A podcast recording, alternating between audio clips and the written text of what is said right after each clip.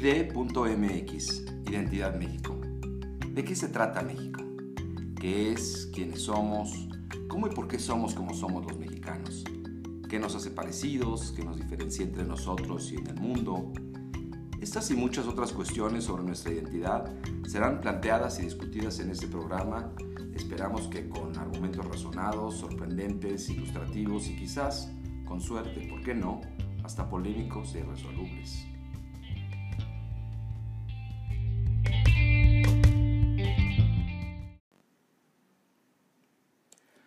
Hola, bienvenidos a ID.mx, Identidad México. Este es el primer episodio de lo que espero sea una larga lista. En esta primera ocasión, en esta primera entrega, lo que se me ocurrió es platicarles un poco qué motivó, qué me motivó a hacer esto, a hacer este ejercicio de crear un, un podcast dentro de todos los que ya hay en el ciberespacio.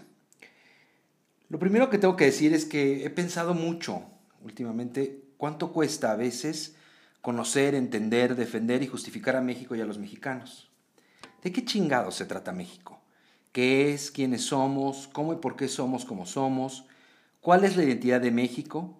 ¿En realidad existe esa identidad? Lo que supuestamente nos caracteriza, ¿nos caracteriza a todos por igual? En este podcast intentaré descifrar, decodificar, escudriñar y compartir algunas de mis ideas y divagaciones sobre estos temas pero de la mano con invitados, amigos interesantes, dedicados, trabajadores, creativos, honestos, que contribuyen todos los días en sus distintos campos, en sus quehaceres y en sus vidas, a hacer que este país sea como es. Yo, Carlos, he tratado de analizar esto toda mi vida. Ha sido como una obsesión y algo he aprendido en el camino. Sinceramente creo, o quiero creer, que sí hay una identidad mexicana. Claro que como todo en la vida y más ahora, el tema es complejo, complejísimo. Esa identidad está compuesta de muchos factores.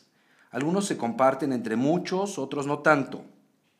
Hay identidades casi nacionales, estatales, municipales, de pueblos, rancherías y hasta de, familias.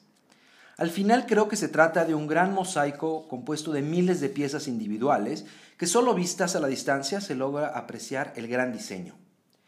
He dedicado toda mi carrera profesional a presumir a México dentro y fuera con todas mis ganas y con mucho, sí, con mucho, mucho gusto y orgullo.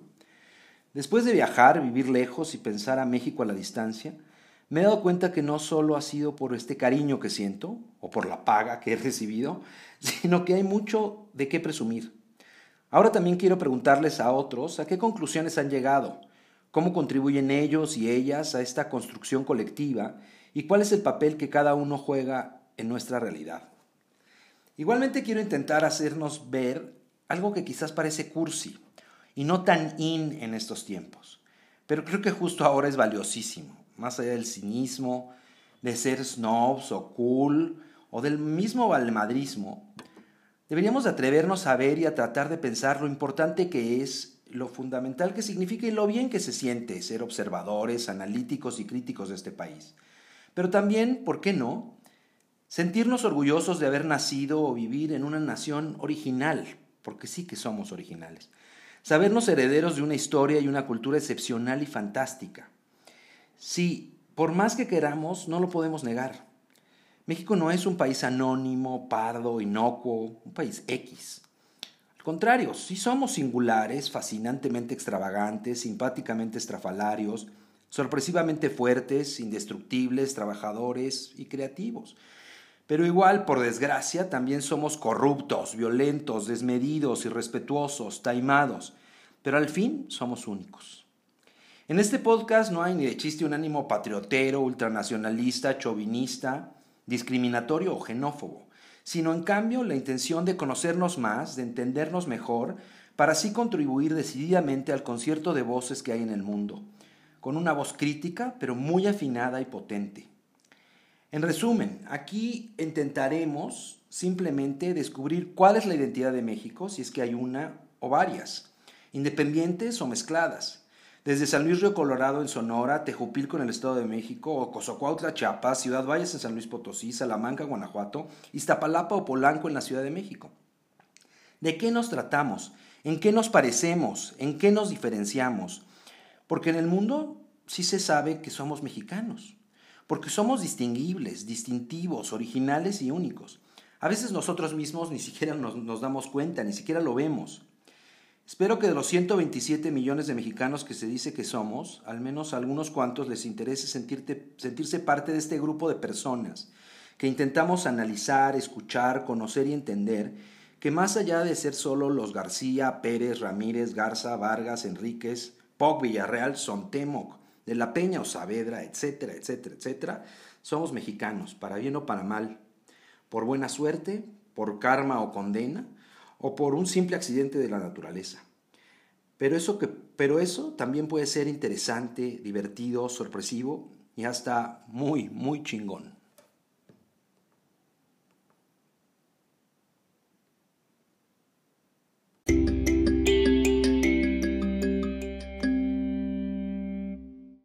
Mucho gusto recibir a la doctora Fernanda Somano, quien es profesora investigadora del Colegio de México desde 2001, que hace un buen rato. Fernanda es maestra por la London School of Economics y luego hizo un doctorado en ciencia política por la Universidad de Iowa. Es especialista en temas de opinión pública y cultura política. Fernanda y yo nos conocemos hace casi 30 años, este, un chorro de tiempo. Los dos juntos, junto con otros cuantos, cuando nos conocimos, estudiábamos en el Colegio de México para tratar de entender este país. Ha pasado todo este tiempo y no sé si lo hemos logrado, pero sin duda lo seguimos intentando. Este podcast es justamente mi propio intento para juntar información, opiniones, observaciones de otros amigos y compañeros que, que siguen en este intento. Buscamos descifrar, dilucidar quiénes somos, por qué somos como somos. ¿Hay, ¿Hay una identidad mexicana? ¿Existe eso? Y Después de eso, quiero, y eso va a ser parte del podcast, hacer un catálogo de respuestas que nos ayuden a ver si después de décadas hemos logrado entender este fascinante y complejo país. Pero Fernanda, me da muchísimo gusto que seas tú la que sea la, invitada en este primer programa. Eh, sé que estás haciendo una, investigación muy importante a partir de o inspirada en una investigación de nuestro querido profesor Rafael Segovia de hace mucho tiempo pero por favor, cuéntanos un poco de qué, cómo, cómo, de qué, qué estás haciendo, en qué estás, qué estás investigando. Bueno, pues eh, muchas gracias, Carlos, por, por invitarme a ser parte de este proyecto que me parece, eh, me, me encantó desde que me lo contaste, me pareció genial, original eh, y, muy, y muy importante, porque yo también, como tú, creo que, que es muy importante tratar de entender qué, somos, quiénes somos, para dónde vamos, en fin. Bueno, este, pues sí, eh, llevo más de dos años ya trabajando este proyecto. No, no es un proyecto que, estoy haciendo sola, de hecho es un, proyecto que, mm, que, me pues tengo como coautora a la doctora Julia Flores, que es una profesora del Instituto de Investigaciones Sociales de la UNAM. Eh, ella es especialista en, en encuestas eh, y pues básicamente lo que decidimos hacer es eh, pues tratar de hacer una especie de réplica, no, no puedo decir réplica por completo porque en realidad hubo muchas preguntas que no pudimos volver a hacer por simplemente porque no eran, ya no tenían sentido 50 años después del trabajo de Segovia. Pero bueno, digamos que eh, el trabajo de Segovia fue sí la, la, inspiración, nuestra inspiración para, para hacer este, este trabajo. Eh, hace pues más de 50 años, en los principios de los 70, el profesor Rafael Segovia eh, hizo, publicó un libro eh, bajo la editorial del Colegio de México que se, llama, que se llama La politización del niño mexicano. Y él ahí lo que intentó hacer es pues básicamente un retrato de cómo los niños en México eran socializados, cuáles eran sus valores políticos, cuáles eran sus actitudes frente a la autoridad, en fin, varias, varias, varios elementos, digamos, que forman parte de, pues, de la cultura política y de la cultura cívica de los, de los mexicanos. Nosotros, a partir de eso, pues decidimos justamente eh, pues hacer, hacer este, este estudio 50 años después para tratar de ver pues cuáles habían sido los cambios, si es que los ha habido, o si es que los hubo, de lo que Segovia encontró en pues, fines de los 60 eh, y, si eso cambió ahora, ¿no? Ya este, pues en, en 2020, aunque bueno, la encuesta la levantamos en el 2018. Wow, interesantísimo. Porque además es, es efectivamente evaluar cómo parte de esas preguntas tenían que ver con la identidad, ¿no? Así es, así es. De hecho, pues digamos que él, él lo que lo que quiso hacer en su momento fue, pues, de, nuevo, hacer una especie de, de fotografía de cuáles eran los valores de los niños, los valores políticos sobre todo, pero claramente una parte importantísima de, su proyecto y de lo que él consideraba em, o de lo que él, digamos, definió como cultura política a partir de definiciones de otros autores, pero digamos que él retoma, como la de Almondiverba, por ejemplo, y básicamente lo que, lo, una de las cosas fundamentales de, que están, digamos, o que son parte de esa cultura cívica y de esa cultura política, pues es la identidad, justamente la identidad nacional. Y entonces, pues nosotros, digamos que uno de los capítulos de nuestro libro eh, justamente retoma varias de las preguntas que Segovia hizo en esos años eh, y eh, pues nosotros las, las replicamos para, para ver que, pues, si había habido cambios o no, ¿no? Entonces tenemos un capítulo justo destinado al, al tema de la, de la cultura cívica y específicamente de la identidad nacional. Cuéntanos un poco, ¿qué descubriste? O sea, efectivamente nosotros crecimos, o sea, nosotros nacimos básicamente en esos tiempos, cuando se estaba haciendo el libro.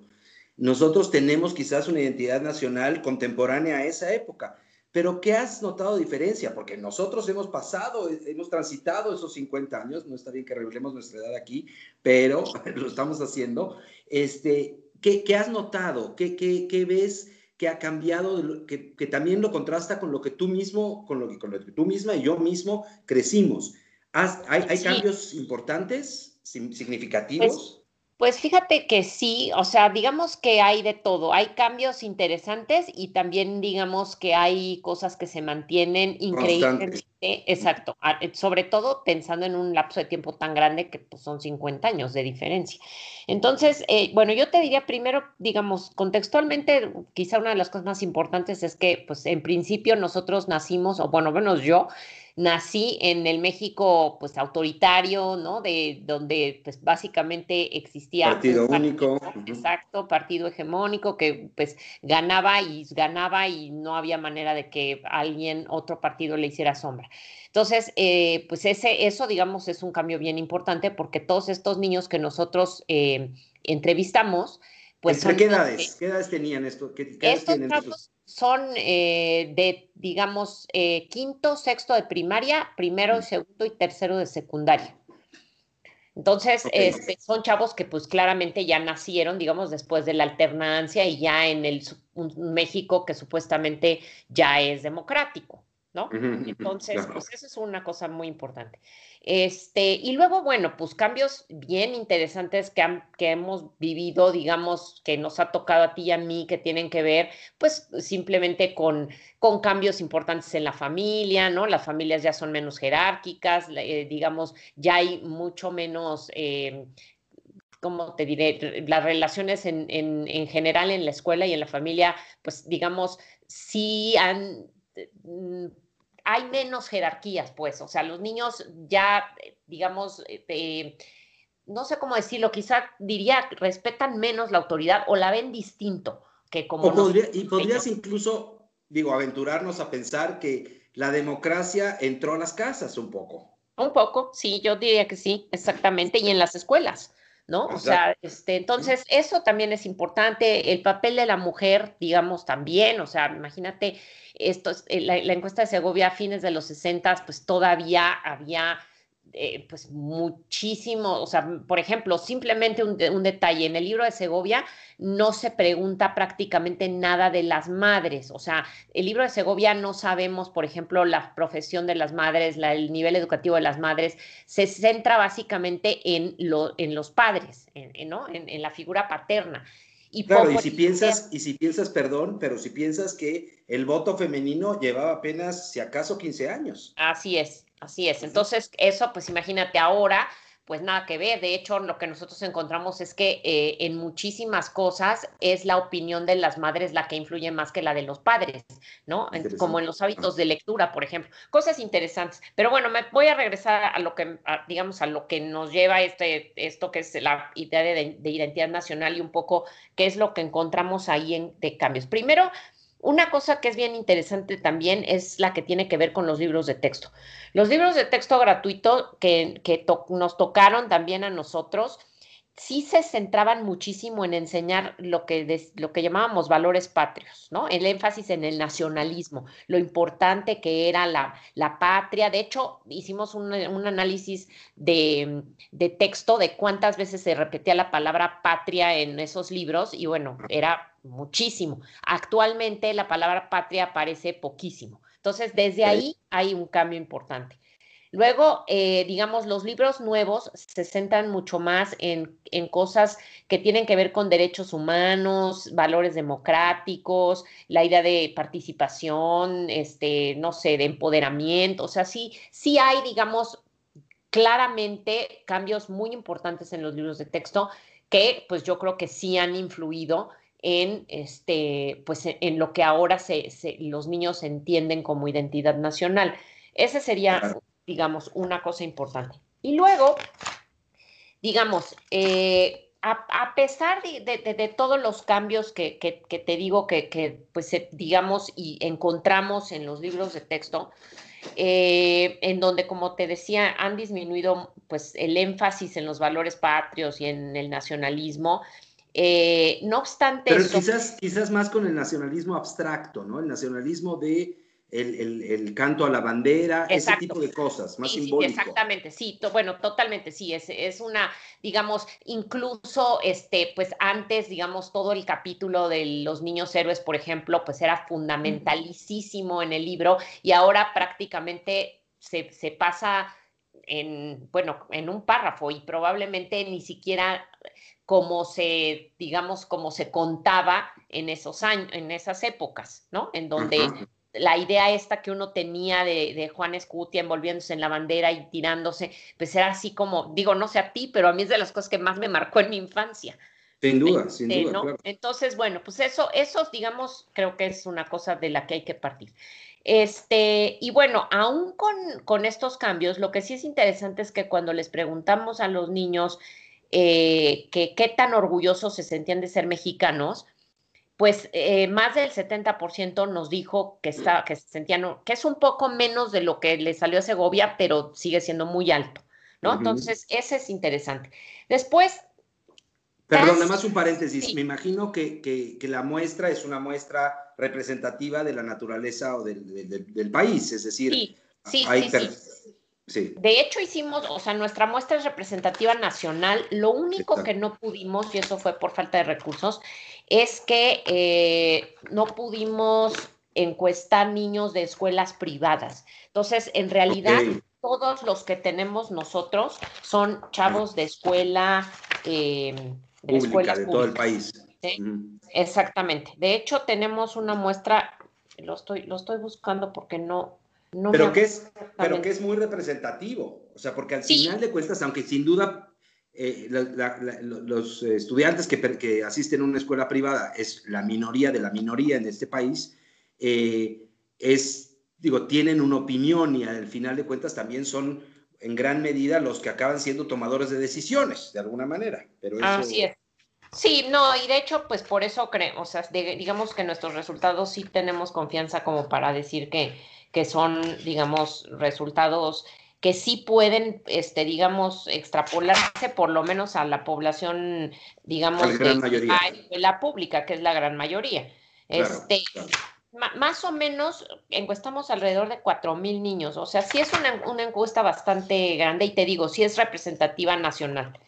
Entonces, este, bueno, pues eh, te decía que, que de ahí, em, casi como hace 50 años, hay un, o sea, digamos, el, héroe, hay mucha literatura que dice que, que los héroes pues son parte fundamental de la identidad nacional, ¿no? O sea, por muchas razones, pero básicamente porque pues quieres identificarte con él y con o con ellos o con ellas y con, con, pues con todo lo admiras, digamos, los valores que en principio tienen esos héroes, en fin. Entonces, preguntamos, y esto eh, viene también de la encuesta de Segovia, eh, quién era eh, pues el, el, héroe que consideraba que mejor había servido a México. El héroe favorito. Así es. Y, básicamente esto, igualito que, que, hace 50 años, Benito Juárez es el que aparece como el héroe nacional, ¿no? Más mencionado. Este, interesantísimo también, porque es una, probablemente eso tú ya lo has, lo has visto y estudiado, que es, las múltiples contradicciones que tiene este país, y esa es una que a mí también siempre me ha maravillado, o me ha, pues no sé, este, me parece interesante porque pues en un, en un país que pues es básicamente pues conservador en términos morales sociales, ¿no? Este conservador, eh, pues muy religioso, guadalupano, en fin, pues que Benito Juárez el héroe nacional es interesante, ¿estás de acuerdo?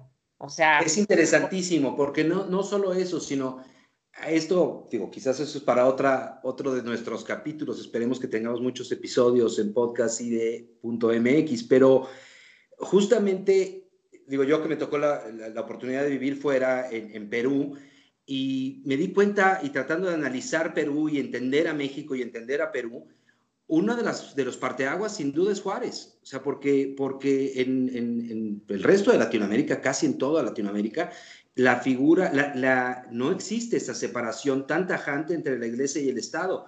Y eso es algo que llevamos 150 años haciéndolo, ¿no? Y eso sin duda se le debe a Juárez.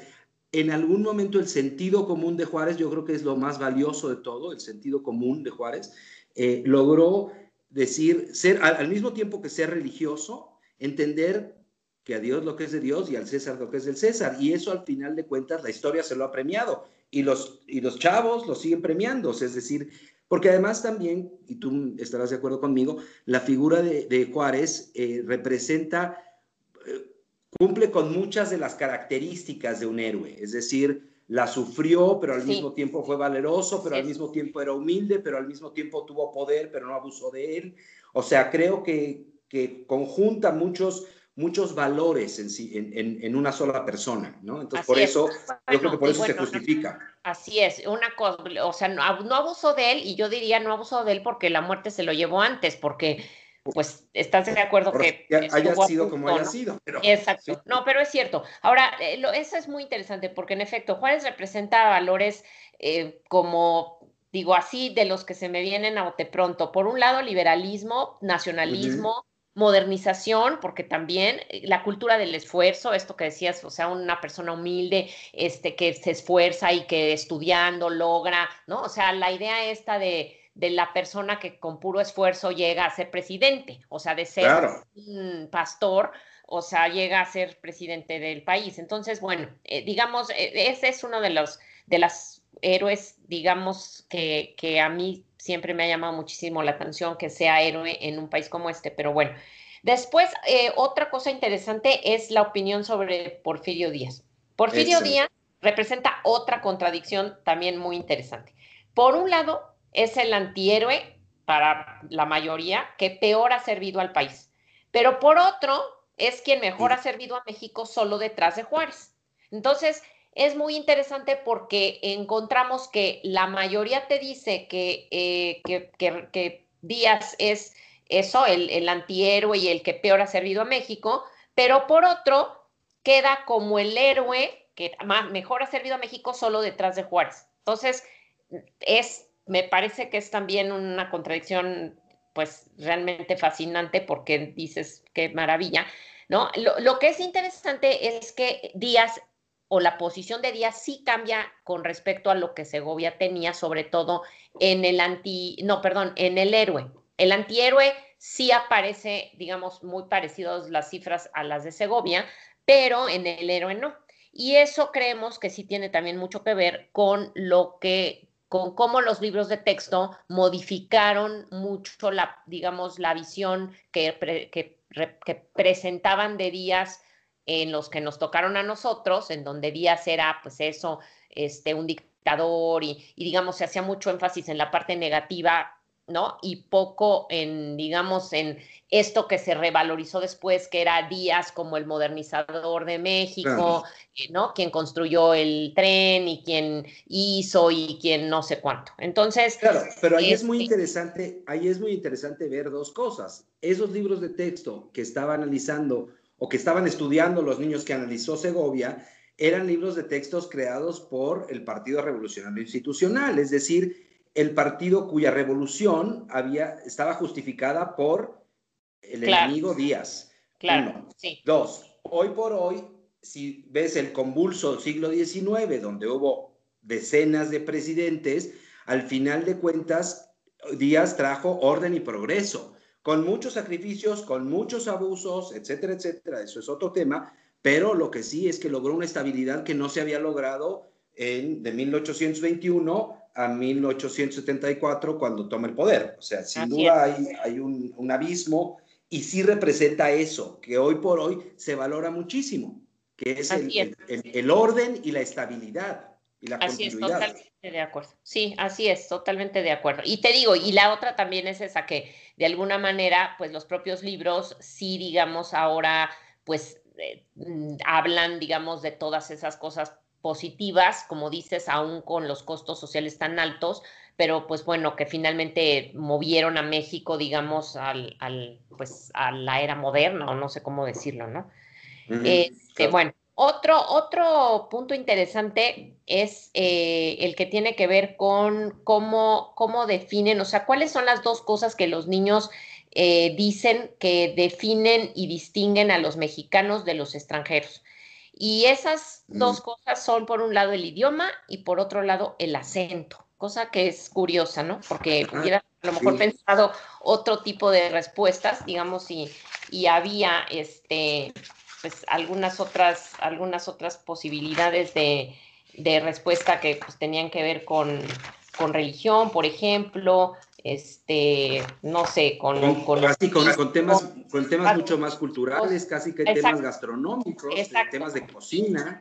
Pero quizás eso tiene que ver con algo que, que no necesariamente nos damos cuenta, que es eh, los niños mexicanos están más expuestos a extranjeros paseando o viviendo o, o, pasando por México. Es decir, logran identificar otros acentos que antes quizás no tenían contacto, o sea, eh, vivían en su localidad y pues lo único que oían era el tipo de español que, al que estaban acostumbrados, no estaban expuestos a estos otros, a estos otros, eh, digo, acentos, una cosa tan sutil como un acento. Así es. De hecho, debo decirte que, o sea, digamos, 47.9 niños dijeron idioma y acento, y luego atrasito, digamos, con 35%, por cierto, digamos, no eran excluyentes, entonces podías decir, al menos, podías contestar varias. Este, el 35% nos dijo rasgos físicos, o sea, color de piel, color de ojos, en fin. Y, eh, y en tercer lugar, con 33%, que también es bastante, pues es uno de cada tres, este, nos dijeron ahí sí sus tradiciones y costumbres, ¿no? Entonces, vestimenta, alimentación. Bueno, este, otras, otros también, digamos, cosillas que me parecen interesantes es, es la idea, digamos, que tienen los niños sobre el país, o sea, sobre México en el mundo, o México comparado con ah, el mundo. Digamos, importantísimo. Ajá. Sí, ahí, por ejemplo, lo que nos dijeron es que eh, México es el país, de, digamos, de una lista de países que les dimos, eh, a México les parece que es el país en el que hay mayor libertad. Mucho más, imagínate, mucho más que en países europeos como Inglaterra o Francia, más que en Canadá y más que en Estados Unidos. Luego, otra cosa interesante es que nos dijeron... Porque todo el mundo hace lo que se le da la gana, básicamente. Yo creo, exacto. Digamos que la idea de libertad... Ahí, tendríamos, que, ahí tendríamos que cuestionar el, el, Estado de Derecho, pero eso es otro tema. Así es. Luego, otra cosa que nos dijeron es, por ejemplo, que, em, bueno, y aquí otra de las contradicciones interesantes. Este, Estados Unidos aparece como uno de los mejores amigos de nuestro país, en donde existen mayores oportunidades de trabajo y en donde más les gustaría vivir si tuvieran que salir de México, pero al mismo tiempo reconocen que es el país donde hay más discriminación racial. Eh, por supuesto, para ellos mucho más que aquí, ¿no? Entonces, bueno, eso también es interesante. Ahora, paradójicamente, también dentro de los países enemigos de México, también aparece Estados Unidos, en, otra vez, eh, digamos, con números muy altos. Y ahí, pues, digamos, es Estados Unidos primero como el enemigo número uno, segundo Rusia y tercero China. Y ahí, digamos, lo que también es interesante es que, mm, digo, y Estados Unidos se entiende otra vez, ¿no? Por un lado, tienes un Estados Unidos que es el vecino, el socio comercial, ¿no? Al, que han emigrado sus amigos, sus familiares, en busca de oportunidades, donde les gustaría vivir. Entonces, en ese lado es como todo lo positivo. Pero al mismo tiempo, también, no, digamos, cuando les preguntas por qué es el enemigo, pues digamos lo que más se les viene a la mente es, bueno, a ver, es un país, ¿no? Contra el que se perdieron guerras, contra el que básicamente perdimos o el que, digamos, de alguna manera se adueñó, o esa es la idea, digamos, también un poco que la historia les dice, ¿no? Que, se, que, que digamos, donde se, como parte de, un, de una guerra, este, pues nos costó. absurda y todo, lo que sea, pero sí, digo. Exacto. Y además están, son niños que están, o sea, las preguntas se hicieron cuando ya estaba Donald Trump diciendo las cosas que decía. Además, dice. Ah, bueno, sí, además. y bueno, y la otra cosa que también tienen muy clara es que pues que es un país en donde se discrimina mucho a los connacionales. Entonces también eso de alguna manera pues les da, digamos, la sensación de que pues de que también es un enemigo, ¿no? Entonces, esa es otra contradicción. Em, claro, ¿qué es esa, qué es esa contradicción que, que, es una constante para mí ha sido, y yo le he dado vueltas y estudiado y pensado, es esa contradicción. Eh, hay una relación amor-odio con Estados Unidos, nos guste o no nos guste. O sea, es una relación amor-odio, exactamente. Digo, tóxica, pero inevitable por, digo, por tres mil y tantos kilómetros de frontera. Pero, y el principal socio comercial, además de muchísimas otras cosas. Pero, pero sí, es, es, es una relación eh, que, que es... Y que además yo creo que parte de nuestra identidad se se sustenta o se fragua, sobre todo se fragua, a partir de nuestro contraste con Estados Unidos, que eso, es, eso también es interesante. Somos, o sea, frente a un americano somos más mexicanos que nunca. Así es. Sí, de hecho, yo creo que es una de las mejores formas en las que uno puede definir lo que es, ¿no? En oposición a lo que no es. Exacto, exacto. Y sobre todo en oposición a algo que es tan opuesto o tan distinto a lo que somos. Sí, no, de acuerdo.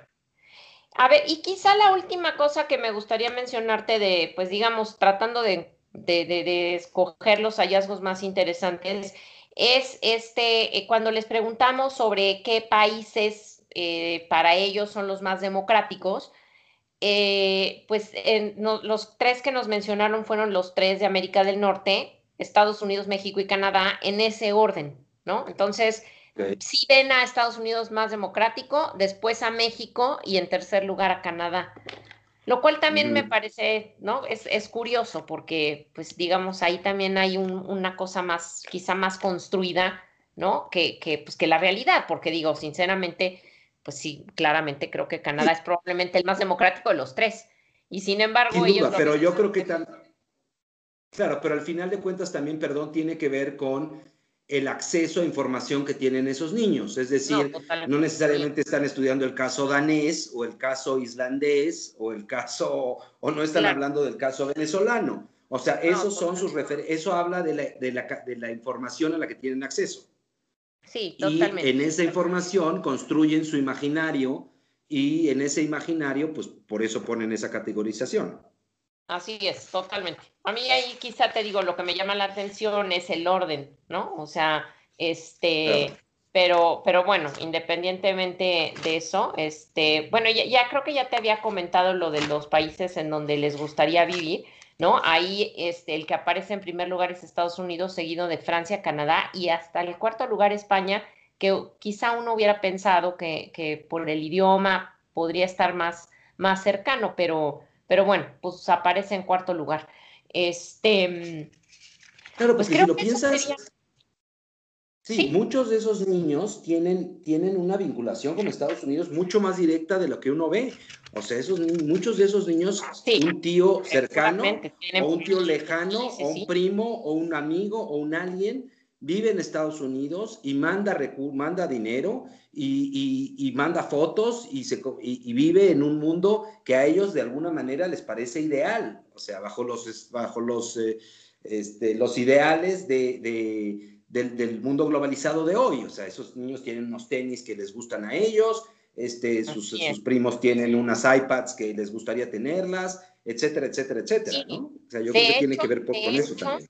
De hecho, fíjate, cuando les preguntamos eh, en cuál de estos países crees que hay más oportunidades de obtener un buen trabajo, ¿no? Y les dimos otra vez una lista, eh, Estados Unidos aparece en primer lugar con el 66.3%, seguido de México con el 10.1% y abajo Canadá con el 9.7%. O sea, la diferencia es pues abismal entre Estados Unidos y el segundo lugar que es México. Imagínate, 66% versus 10% pues es, tremendo, ¿no? O sea, claramente tienen ahí un referente de que hay personas, o sea, algún pariente o, por, o, o lo han escuchado o tienen algún pariente, ¿no? Que está en Estados Unidos y que seguramente manda, pues, dinero a los familiares. O tan simple como que prenden la televisión y ven el estilo de vida americano y lo contrastan con su estilo de vida de cada una de sus comunidades. claro, también.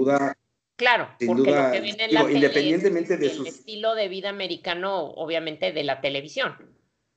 Claro, de la televisión, de la computadora, del, internet, del Netflix, pero también del jueguito, de todo. ¿no? Así es. Entonces, sin duda se vuelve un... Eso permea. Lo interesante es que al final de cuentas sigan sintiéndose, y volviendo un poco al sentido del, del podcast, sigan sintiéndose mexicanos, es decir, hay un arraigo que yo creo que tiene que ver con temas que no necesariamente ustedes eh, eh, investigaron en, este estudio, que tienen que ver con temas culturales, que es un poco pues, mi, desviación profesional o mi desviación personal, que creo que, pasa por ahí también, ¿no? no sí, sí, sí, sí. Sí, yo también lo creo, porque cosas... Perdón, ¿sí? Dime, dime, dime. Ah, no, que, digo que, que, sí es interesante porque justo lo que dices, eh, digamos, cuando tú ves que consideran que en Estados Unidos se pueden eh, encontrar, digamos, mm, mayores oportunidades laborales o mejores que, que en tu propio país, y cuando ves de alguna manera pues sí, algunas, algunas de estas contradicciones que te menciono. No obstante todo eso, o sea, sigues, sigues sintiéndose, por lo menos una buena parte, ¿no? El 66%, eh, muy orgullosos de ser mexicanos. Y yo creo que, como dices, eso tiene que ver, pues, con esta cosa cultural, ¿no? Que al final es la que nos, pues, eso, nos identifica como, como eso, como, como mexicanos. Nos, nos, nos ata, nos, nos genera gravedad nos, nos, atrae y nos une a este país. Bueno, Fernanda, ha sido padrísimo, muy revelador, pero ahora vamos a pasar a la parte que te digo que, que creo que va a ser muy importante de este programa, que son las, ah, las preguntas que van a, y tus respuestas, sobre todo, que van a formar parte de este catálogo para tratar de identificar cuál es la identidad de México y si es que la hay. Okay. Te voy a preguntar, eh, ¿sientes que lo que haces tiene un impacto en el país? Sí, yo creo que sí. O sea, yo pues finalmente, de hecho, este, quizá incluso más la parte docente que la parte de investigación. O sea, porque digo, a nosotros nos leen, yo creo que tres gentes, ¿no? O sea, ¿quién, imagínate, quién, quién puede leer un libro académico? Pues muy poca gente. Pero, pero la parte de docente, digamos, creo que ahí es donde yo me siento eh, más útil al país. O sea, digamos, pues formando, formando chavos, este, que pues bueno, que en principio creo que pueden después convertirse pues en tomadores de decisiones, en, en, los ciudadanos pues que van a hacer algo por este país. Claro, claro, porque ahí estás trascendiendo de alguna manera. Sí, sí. Otra pregunta, ¿qué te viene a la cabeza cuando piensas en México? ¿Sientes que tienes una identidad mexicana? ¿Existe eso? ¿Tú lo sientes? Yo sí, la verdad sí. Y a veces incluso me, te voy a confesar que me parece que no, no sé si los, los niños de, o los chavos de ahora lo tengan así como, como creo que a nosotros nos lo, pues nos lo inculcaron y yo me comparo con mis hijos, por ejemplo, y, la verdad es que yo sí soy todavía, o sea, a ver, la pregunta que me hiciste es si creo que hay una identidad mexicana. Y si yo la tengo. Ah, sí, yo la siento. Bueno, sí. A ver, sí. Este, y es lo que, o sea, yo sí soy todavía de que de las personas que cuando oigo el himno nacional siento una cosa extraña, o sea, no sé, este, me genera una, pues sí, algo, o sea, no, no, no te sabría yo explicar exactamente qué, este, pero, pero sí, y sí, sí siento algo especial, sí, sí pienso en muchas cosas, eh, pienso en, pues sí, en una historia, en un, en, en un, ¿cómo te diré? En, pues en, en, sí, en, algo que me une en un backpack cultural, digo yo. Como un backpack cultural, como en una mochila, que llevas información, que llevas, eh, que llevas sentimientos acumulados ahí. Sí, claramente. Este, eh, y te digo, y, y no veo, o sea, en, en, digamos, en generaciones más, más, este, pues más niños, chavos más jóvenes, no necesariamente veo que, que les pase eso. O sea, no, no, no veo que, que, por ejemplo, eh, digamos, siempre que México, no sé, por ejemplo, en deportes, ¿no? Siempre que México este, compite, pues necesariamente, indistintamente del deporte que sea y de quién sea el deportista, pues le vayan a México, por ejemplo, que sería mi caso, ¿no? O sea, veo... Pero ¿qué sientes que acá? En ese sentido, ¿qué sientes que ha cambiado? O sea, esa, eso que te inculcaron pues a ti o que me inculcaron a mí, eh, tiene que ver la escuela, tiene que ver con, con, la decepción de mucha información negativa, tiene que ver con la familia que, que, no, que no necesariamente lo inculca. ¿Cómo, tú de dónde sientes que pasa eso? Tú que eres mamá. Yo creo que, sí, yo creo que tiene que ver con todo junto. O sea, yo creo que tiene que ver con este asunto de, de digamos, de sí de libros de texto que hacen mucho menos hincapié, y no digo que esté mal o bien, ¿eh? O sea, eso sí, digamos, probablemente hay incluso quien, quien dice, y yo a lo mejor cada vez me convenzo más, que el nacionalismo como tal muchas veces genera muchos más problemas que, que, cosas positivas. E, eso, eso también te lo, te lo digo. Entonces, no necesariamente creo que esté mal. Eh, o bien ser nacionalista o no, o sentir eso, pues, digamos, esa cosa ahí medio irracional por, por una bandera o por un símbolo o por un país. Este, yo creo que tiene que ver todo. Yo creo que tiene que ver la escuela, que te digo, sí, sí creo que los libros de texto claramente hacen mucho menos énfasis en ese tipo de cosas, la patria, este, el asunto de, ay, este, ser mexicano y hay que estar muy orgullosos porque y ta, ta, ta. Eso creo que es por un lado la escuela. Eh, también creo que sí, digamos, la información tanta que existe negativa, que además, pues mucha real, digo, ni siquiera es que uno diga, ay, no, es que es falsa, no, sí es real. O sea, un país que, pues, que está pasando por, por situaciones tan complejas de pues de falta de Estado de Derecho, de criminalidad ah, terrible, eh, corrupción como nunca, o por lo menos que uno sabe ahora, en fin, todas esas cosas, pues claramente yo creo que sí pegan en, en, pues en eso, o sea, ¿cómo vas a sentirte orgulloso de pertenecer a un país que tiene los niveles de criminalidad que este, que tiene niveles de, eh, de corrupción como este? Pues sí, yo, yo creo que eso también, y creo que los niños ahora son mucho más críticos, e impunidad, exacto. Y yo creo que sí son más críticos y tienen acceso a más información que la que teníamos nosotros, sin duda. Claro, claro, claro. Ay, Fer, pues me ha dado un gusto enorme que seas parte del primer episodio de, este, de esta aventura que a la que me estoy aventando. Creo que tu información ha sido muy reveladora, muy interesante. Para empezar, este se, apenas el arranque, pero para empezar a pensar justamente en identidad mexicana, en, qué nos une, qué no nos une, eh, cómo efectivamente se construye un país, cómo se construye una nación. Insisto, y, quiero que quede claro, esto no tiene ningún ánimo nacionalista o chauvinista, es más un poco tratar de entendernos, es una especie de psicoanálisis colectivo. Y tus respuestas y, tu, información va a contribuir enormemente a generar este catálogo para poder eventualmente dilucidar de qué se trata México. Pues, ah, pues muchísimas gracias, Fernanda ha sido un, gusto y un, placer oírte este, y ver que desde hace 30 años sigues en ese intento que empezamos hace 30 años de entender a México. Muchísimas gracias, Fer. No, pues gracias a ti, Carlos. Insisto, creo, creo que tu iniciativa es, es este, realmente me encanta, me parece que es muy, muy loable y, y creo que vas a tener mucho éxito, espero.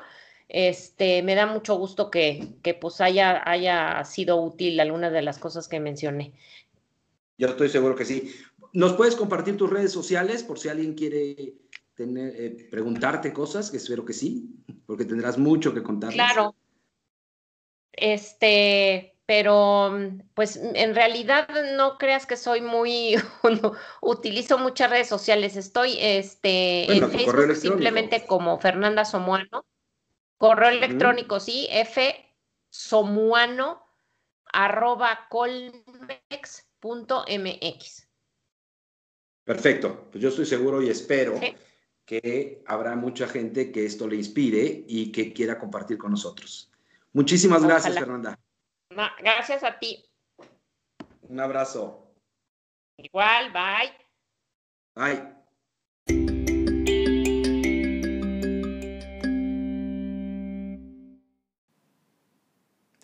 Bueno, pues una vez más quiero agradecer a la doctora Fernanda Somano que nos haya compartido parte de su investigación.